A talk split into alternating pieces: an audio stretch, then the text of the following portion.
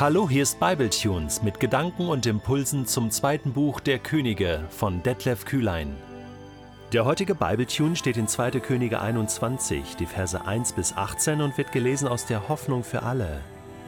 Manasse wurde mit zwölf Jahren König und regierte 55 Jahre in Jerusalem. Seine Mutter hieß Hefzibah.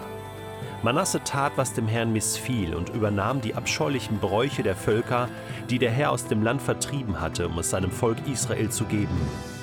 Er baute die Opferstätten wieder auf, die sein Vater Hiskia zerstört hatte. Er errichtete Altäre für den Gott Baal und stellte einen heiligen Pfahl für die Göttin Aschera auf, genau wie König Ahab von Israel. Er betete die Sterne an und verehrte sie. Sogar im Tempel des Herrn stellte er seine Altäre auf, obwohl der Herr über diesen Ort gesagt hatte, hier in Jerusalem will ich für immer wohnen. Manasse aber errichtete in beiden Vorhöfen des Tempels Altäre, um darauf den Sternen zu opfern.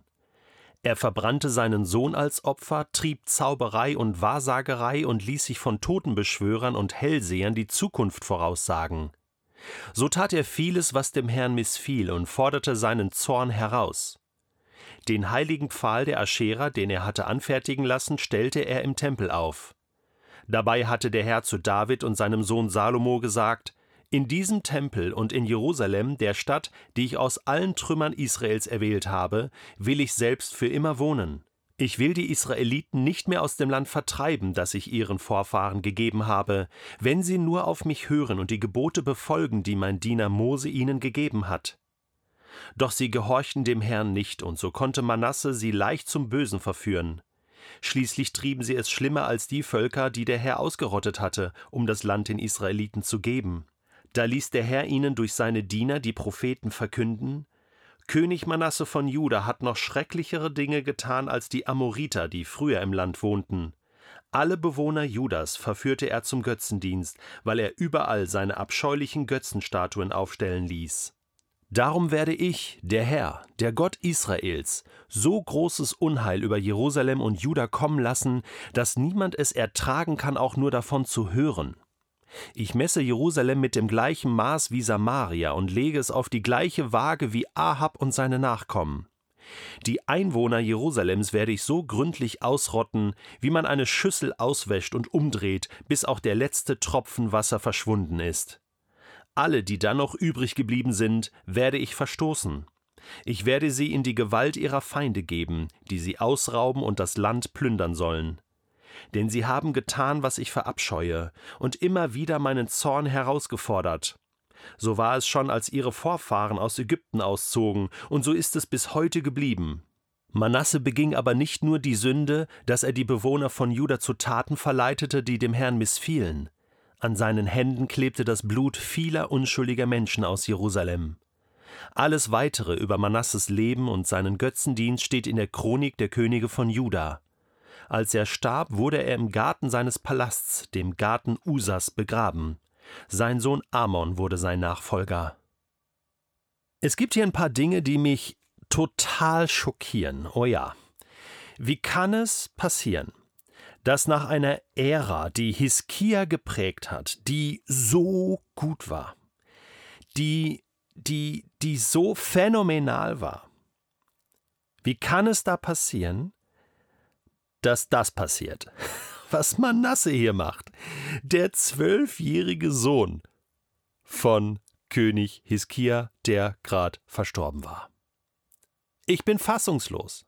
Warum ist es nicht so, dass jetzt der nächste König sozusagen noch mal einen draufsetzt und sagt, hey, Hiskia, das war schon mal nicht schlecht, Papa, ne, was du davor gespurt hast, da setzen wir noch mal einen drauf und, und machen jetzt mal so die nächsten paar hundert Jahre äh, so richtig ein auf, auf, auf Gottes Treue und, und Glauben und, und tolle Werte und, und bringen äh, Jerusalem wieder auf Vordermann mit Gottes Hilfe und, und, ähm, und stehen auch zu unserem Versprechen und Gott steht zu seinem Versprechen sowieso und, und ne, das hätte man doch jetzt vermutet und jetzt passiert nicht nur, dass der Manasse jetzt sagt so, ach nö, ich, ich mach das jetzt nicht weiter und, und schiebt irgendwie den Lenz. Nee, jetzt, jetzt er verkehrt alles ins Gegenteil. Also, es heißt hier, er tat nicht nur, was dem Herrn missfiel, sondern alles, was er tat, könnte man sagen, sein komplettes Leben missfiel dem Herrn. Er tat alles, um dem Herrn zu missfallen, könnte man auch sagen. Er übernahm alle abscheulichen Bräuche der Völker, die der Herr aus dem Land vertrieben hatte. Er baute die Opferstätten wieder auf, die sein Vater Hiskia zerstört hatte. Äh, bewusst. Ja? So nach dem Motto: Hey, was soll das? Warum machst du die Opferstätte einfach kaputt hier? Richten wir alles wieder auf. Und dazu noch ne, Altäre für Baal und, und einen heiligen Pfahl.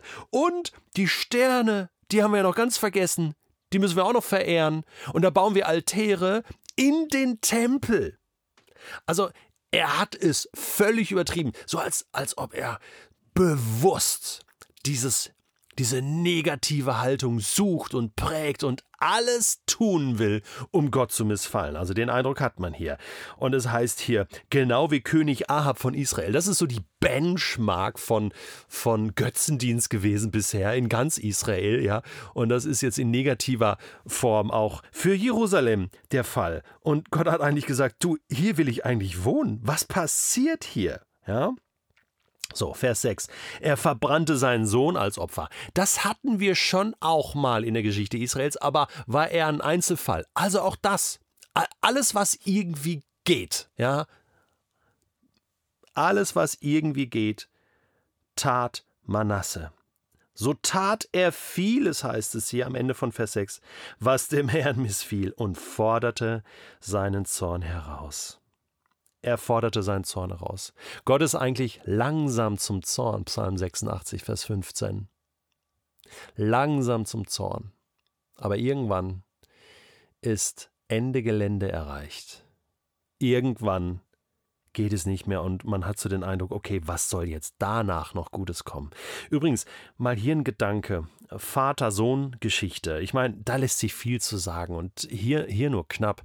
Ich würde sagen, eigentlich hätte man vermuten können, hey, die nächste Generation, die hat gelernt von der Vätergeneration. Da waren doch vielleicht auch, vielleicht auch noch andere Kinder von Hiskia, andere Söhne. Wer übernimmt hier Verantwortung?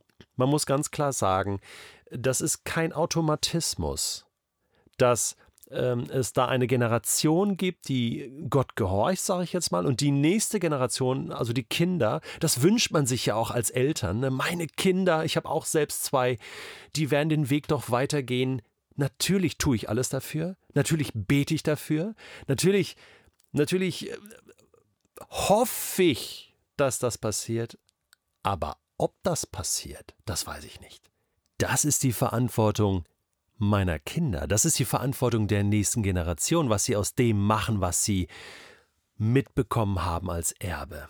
Und das sehen wir hier auch bei Manasse. Er tritt das mit Füßen natürlich bewusst.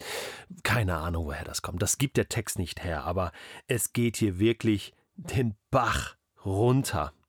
Und, und an Manasses Händen klebt Blut vieler unschuldiger Menschen aus Jerusalem. Das heißt, Unschuldige hat er umbringen lassen. Die wollten ihn wahrscheinlich aufhalten. Ja, die wollten, äh, die haben vielleicht demonstriert, ja, äh, und und alles Mögliche versucht. Er lässt sich nicht aufhalten. Und jetzt kommt Gott zu zu dieser erschreckenden Bilanz und sagt: Ich werde euch genau mit dem gleichen Maß messen, wie ich Samaria gemessen habe. Und die, das ist ja schon Geschichte, mussten das Land verlassen, wurden schon von den Assyrern überfallen, belagert und eingenommen.